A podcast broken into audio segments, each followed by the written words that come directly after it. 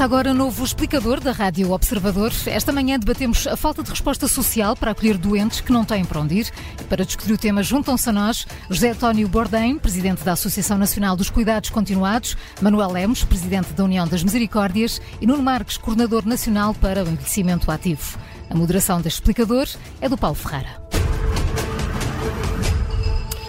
Muito bom dia, bem-vindos a este explicador, eh, cujo ponto de partida eh, é a situação eh, dos hospitais, o impacto social que ela tem. O diretor clínico do Hospital de Santa Maria, Rui Tato Marinho, revelou ontem que só em Santa Maria há 50 doentes muito complexos que não conseguem internar por falta de camas, porque há pessoas que já têm alta, mas para as quais não se encontra uma resposta social. Manuel Lemos, bom dia, bem-vindo a este explicador. Bom dia. O setor social costuma fazer parte da solução mais imediata para estes casos casos, neste momento não há capacidade de resposta, de facto, uh, para eles? Neste, neste momento, as misericórdias têm cerca de 700 pessoas que receberam do, dos hospitais. Tudo tem limite, não é? Pronto. E, e, e, portanto, e, que elas não, não têm uh, para onde ir, isto é, não podem regressar à sua casa ou não têm famílias para as acolher, é isso? É, é, quer dizer, supostamente é isso. Depois, na prática, não é bem assim. Mas são, eh, em muitos casos, as famílias não se sentem, não se sentem com força para receber, porque o que as motiva a ter alta muitas vezes não é o motivo da doença que elas têm. Eu vou explicar. Por exemplo, um, uma pessoa que tem problemas de saúde mental uh, cai e parte um braço. Vai para o hospital para curar, para curar do braço. Quando, quando tem alta, não tem alta da saúde mental, tem alta do braço. Eh, e por isso, eh, digamos, eh, é, do nosso ponto de vista, não é bem uma alta hospitalar, é uma alta hospitalar de um braço partido, mas não é uma alta hospitalar daquele cidadão que tem um problema, às vezes grave, de saúde mental. É, é, estas coisas precisam ser bem entendidas uhum. e, e, isso está a gerar hum, alguma dificuldade no setor social está a receber pessoas supostamente com alta hospitalar, mas que em boa verdade não deviam ter tido essa alta. É porque requerem outro tipo de cuidados ainda que claro. provavelmente uh, justificaria essa permanência no hospital. Claro. Manuel Lemos, tem noção de se este fenómeno, no fundo, é, é, o número destas pessoas nesta situação tem aumentado nos últimos anos? Claro que sim, tem aumentado muito. Tem aumentado muito porque o envelhecimento tem aumentado muito. Nós, na União das Misericórdias, tínhamos dito que esta questão do envelhecimento era um tsunami social. O, o que é que eu tenho dito ultimamente é que o tsunami chegou à praia. E, e, e durante muitos anos o Estado, e eu, eu, falo aqui no Estado, porque não é o governo A, nem C, nem D, o Estado não se preparou minimamente para este tsunami que estava a chegar à praia. E agora, quando o tsunami chega e há pessoas muito frágeis que, de facto, precisam de cuidados hospitalares, depois, quando saem dos cuidados hospitalares, não tem retaguarda. A rede, a rede de, Eu já nem me refiro à Rede Nacional de Cuidados Continuados, porque essa, apesar de tudo, pressupõe que as pessoas tenham algum tipo de habilidade que lhes mandam para, para a rede, e com certeza uhum. o Dr. Rodrigo falará sobre isso. Mas, mas a questão é outra. A questão são aquelas que aparentemente nem para a rede deviam ir, não é? Mas são muito frágeis e as famílias hoje têm vidas muito complicadas, precisam de cuidados, precisam, não é de cuidados de saúde, mas precisam de cuidados. E as famílias não estão em condições de A vários níveis, eh, em termos de, é verdade, de apoio. É verdade. É Deixe-nos ouvir então José António Bordão. Eh, bom dia, bem-vindo também. Eh, é Presidente da Associação Nacional dos Cuidados Continuados, que é a tal rede que devia também dar resposta, pelo menos a alguns destes casos. José António Bordão, não há capacidade também para acolher todas estas necessidades sociais? Uh, não. Uh, bom dia, uh, obrigado pelo convite e pela pertinência, e parabéns pela pertinência do tema. de facto, não há essa capacidade. portanto, está para abrir, já abriu alguns concursos, alguns até já fecharam e está, está na iminência de abrir o de Lisboa, que está, que está bastante atrasado para haver mais 5.500 camas em cuidados continuados. Também o Dr. Lemos poderá falar sobre isso, também se está a construir uh, mais lares de idosos e outros equipamentos sociais na área de ciência, etc. Uh, ah, e o problema reside precisamente na, na falta de respostas. Uh, a própria, fala-se em 10% de camas hospitalares, à volta desse número, ocupadas com casos sociais. mas também a própria rede de cuidados continuados tem 37% de casos sociais. Portanto, a própria rede, vou usar a expressão, está entupida também de pessoas que tiveram alta, tratado da clínica alta social e não têm para onde ir, por diversos motivos, uh, nomeadamente também porque, precisamente pelas faltas de vagas também em ERP e faltas de vagas em apoio domiciliário. Sucede que, e vou-lhe dar aqui um número só para, para ter mais ou menos uma ideia, nós fizemos um, um questionário muito rápido junto de algumas das nossas associadas, foram 22 que responderam, no universo de 1.300 camas, nós temos 54 uh, utentes internados sem família, 61 abandonados pela família, 5 imigrantes ilegais e ainda 275 com situações de maior acompanhado. E estas situações são precisamente de pessoas que também elas ou foram abandonadas pela família. Para já não são capazes de, tomar decisões por si próprias. Daí a situação de maior acompanhado, em que o Tribunal delega junto do diretor da, da, Unidade de Cuidados Continuados, uma série de tarefas que têm a ver com, com, com a vida destas pessoas, nomeadamente, olha, coisas como fazer leituras do, do gás e da luz, uh, e ao diretor da unidade, a própria pessoa que tem de o fazer, ir à casa das pessoas, etc. Muitas pessoas perderam casa, muitas pessoas, dentro destas situações melhor acompanhado, já também já não têm família ou afastou-se, portanto são números assustadores, digamos assim uh, e que revelam bem um bocadinho o retrato daquilo que nós, nós temos em Portugal uh, a este nível. E, e que merece respostas uh, coordenadas que vão demorando. Uma delas, Nuno Marques, bom dia, bem-vindo também, é Coordenador Nacional para o Envelhecimento Ativo, se não me engano, função que ocupa desde abril, portanto há muito poucos meses. mas uma, da, uma das respostas para este problema passa também por dotar as próprias pessoas de capacidades, até um, um certo limite, certamente, de capacidades para elas próprias serem autónomas autónomas. Uh, já foi feito algum trabalho uh, a este nível? Bom dia, uh, portanto, bom dia a todos, Dr. Manuel Ramos, Dr. José Pordan. portanto, dizer que, portanto, há trabalho a ser feito, há muito a fazer ainda e, acima de tudo, nós temos que ter o foco nas pessoas. estamos a falar de pessoas que têm necessidades e foi dito há muito pouco tempo pelo Dr. Manuel Lemos e muito bem que quando se fala em casos em casos sociais, nós estamos a falar muitas vezes é de pessoas que têm, para além da sua componente de dificuldade de vida social, uma, de, uma dependência uh, física ou uma dependência mental que os impede de estarem sozinhos no seu local.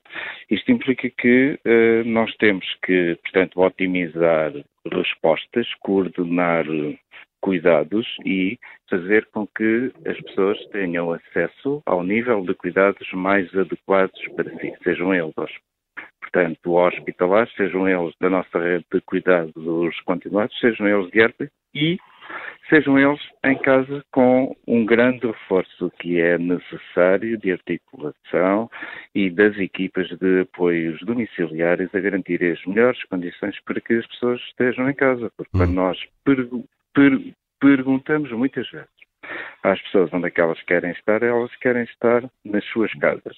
Obviamente que nós temos uma necessidade de, no país de termos maior número de vagas e capacidade de resposta para as pessoas estarem institucionalizadas e terem os cuidados adequados que são dados de forma diferenciada nessas instituições, mas temos também a questão dos domicílios que necessitam de um grande apoio uh, para isso. E uhum. se as instituições e criação de vagas nas instituições uh, levam o seu tempo e há vários concursos a decorrer, aumentando em cerca de 40% a capacidade de resposta do país nos próximos três anos, nas apostas ao domicílio depende das equipas de organização, estruturação e de encontrarmos a melhor capacidade para estas pessoas. Também dizer que à data de hoje. E a perguntar, Nuno Marcos, se, se, se, essa coordenação hum, acontece de facto, porque olhando um pouco para aquilo que é, uh, se quiser, o, o nosso ADN enquanto país, uh, a coordenação entre várias entidades costuma falhar muitas vezes. Essa co, co, coordenação acontece já, mas pode ser, pode ser e deve ser e vai ser certamente melhorada nos próximos tempos, porque é do interesse de todos, eh, de todos os players. E se nós colocarmos o foco na pessoa, as pessoas necessitam que os cuidados estejam muito bem articulados para que eles tenham os melhores cuidados possíveis, uh, portanto, hoje em dia. Estamos a falar de e é bom nós termos também noção de números. À data de hoje, há 580 pessoas, portanto, a aguardar vaga nos hospitais, que são pessoas que têm... Um... Estou assim?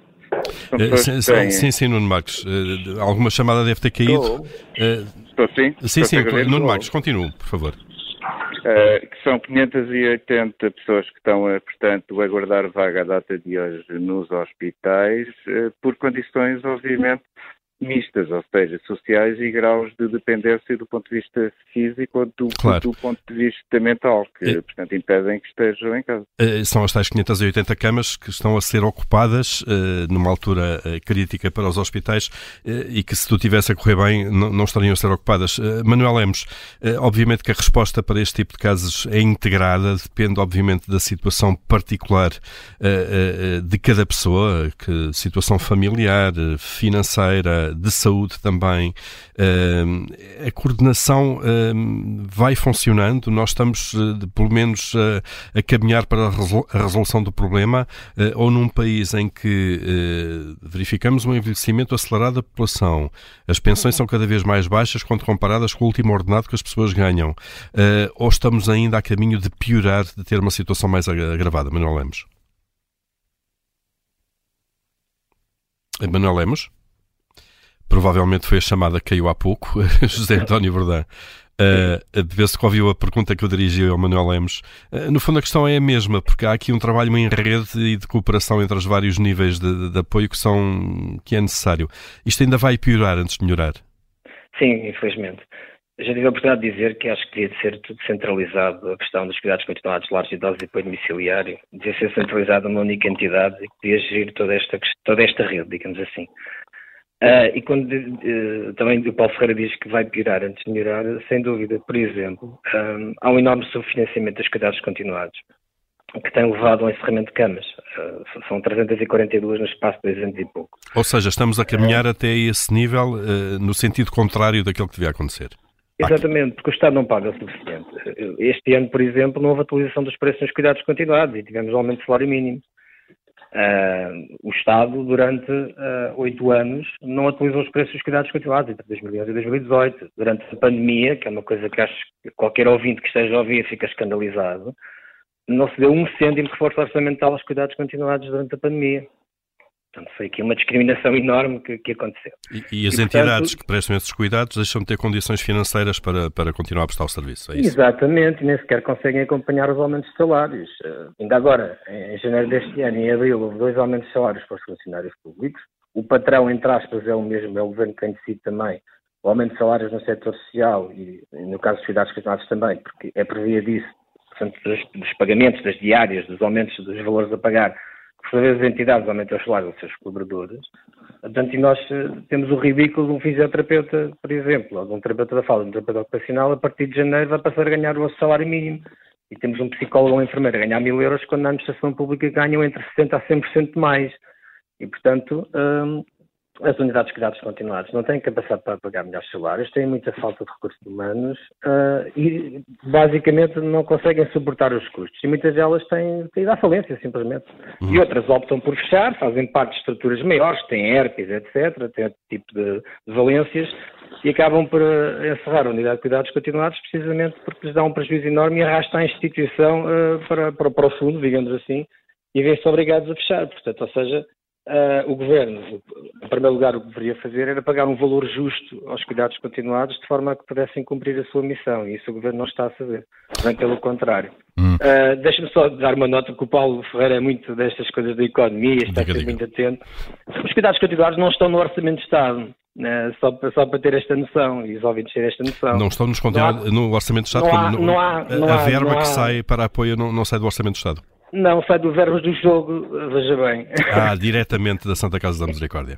isto não, é isto tudo, faz já não é tudo, já não é tudo. Então, uma estrutura altamente profissional, que são literalmente hospitais da retaguarda, não tem cabimento no Orçamento de Estado. Isto é uma coisa que não, não tem sentido nenhum. Uh, e gostava só de deixar também esta nota. Uh, Deixe-me só uh, explorar isso. Isso de alguma forma significa que o Estado se desresponsabiliza um pouco desta área, porque nem sequer da contabilidade, digamos, do apoio trata, é isso?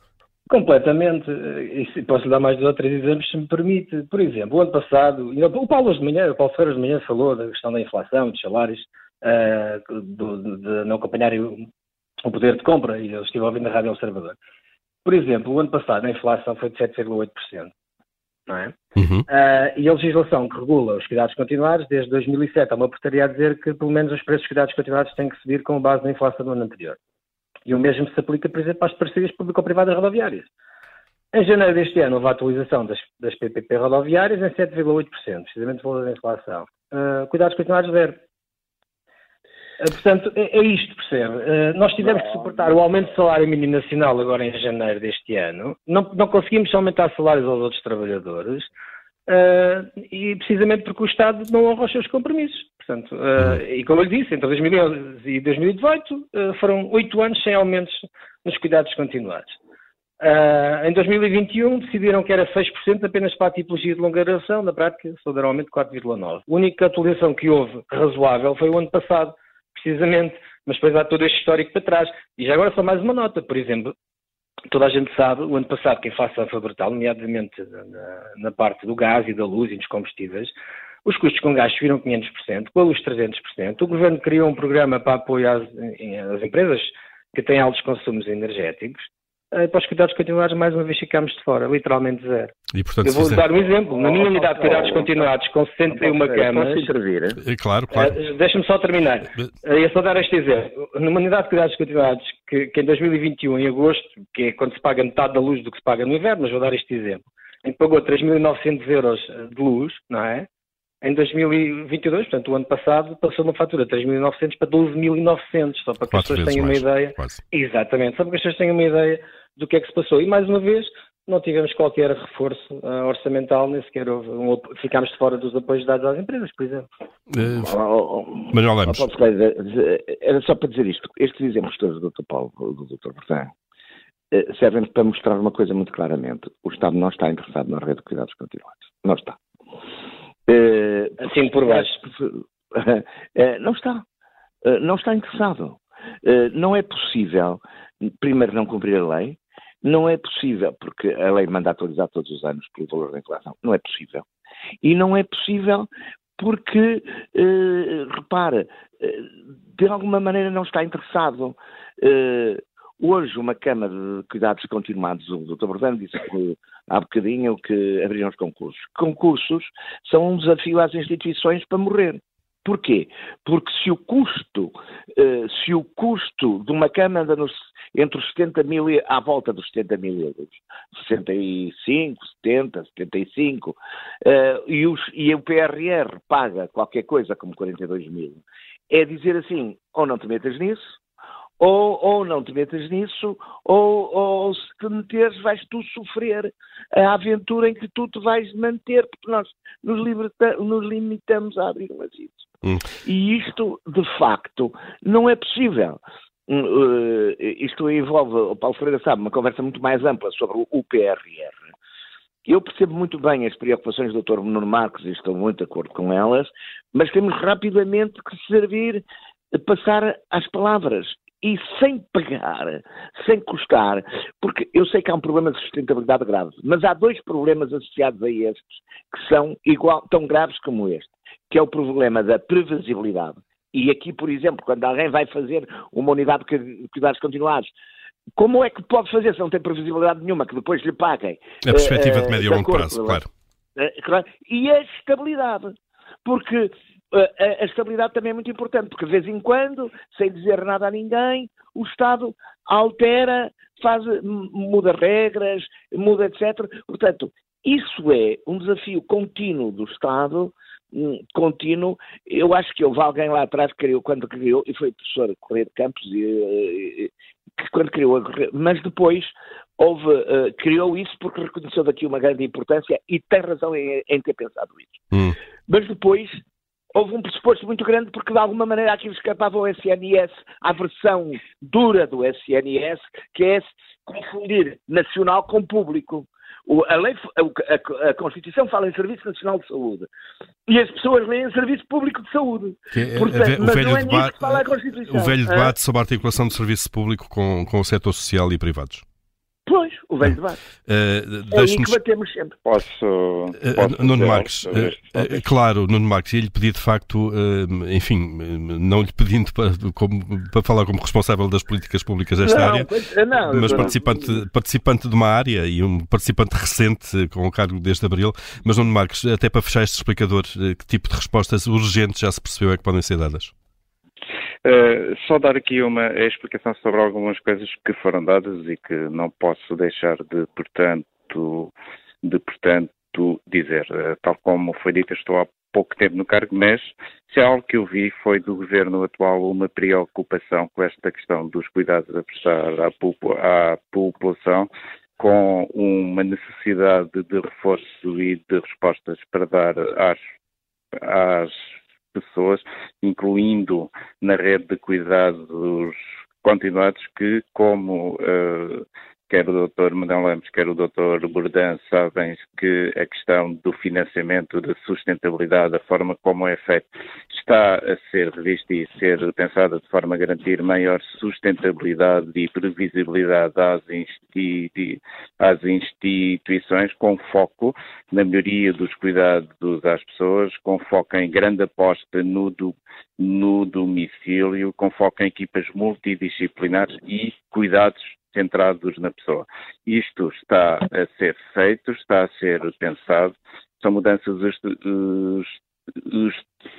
estruturais que, mais do que uma revolução no sistema, são a evolução necessária que nós temos que ter nos cuidados desta área e isso está, uh, portanto, a acontecer. É deste tipo de resposta e da articulação e passagem fácil e ágil das pessoas, consoante as necessidades que têm de cuidados continuados para os herpes, para os seus domicílios e, e também passarem no sentido oposto quando é necessário que nós podemos diminuir a sobrecarga que possa, portanto, existir nos hospitais até ao nível das urgências e que se uhum. possam encontrar as soluções necessárias para estes utentes que que estão. Isto são respostas concretas de articulação que estão a ser tidas em conta e, e, que, obviamente, contando com todos e com todas as instituições, vai ser certamente possível porque, para, para além de mais, é muito necessário. Eh, Nuno Baixos, eh, eh, para fechar mesmo, isso é, é preciso um reforço orçamental, certamente vai existir? É necessário e, está, portanto, a existir um investimento, vai ser necessário um reforço, portanto, orçamental e otimização da utilização das verbas que nós temos hoje em dia disponíveis de forma, de forma a maximizarmos, uh, portanto, a articulação entre instituições e os re recursos que são disponibilizados e que uh, são contabilizados constantemente, atualmente, pelo, pelo Instituto da Segurança Social e, da, e pela ACSS para as instituições. Muito bem, uma situação que acompanharemos seguramente, uh, continuamente. José António Bordão, Manuel Lemos, Nuno Marcos, obrigado aos três por terem estado neste explicador esta manhã. Bom dia. Bom dia,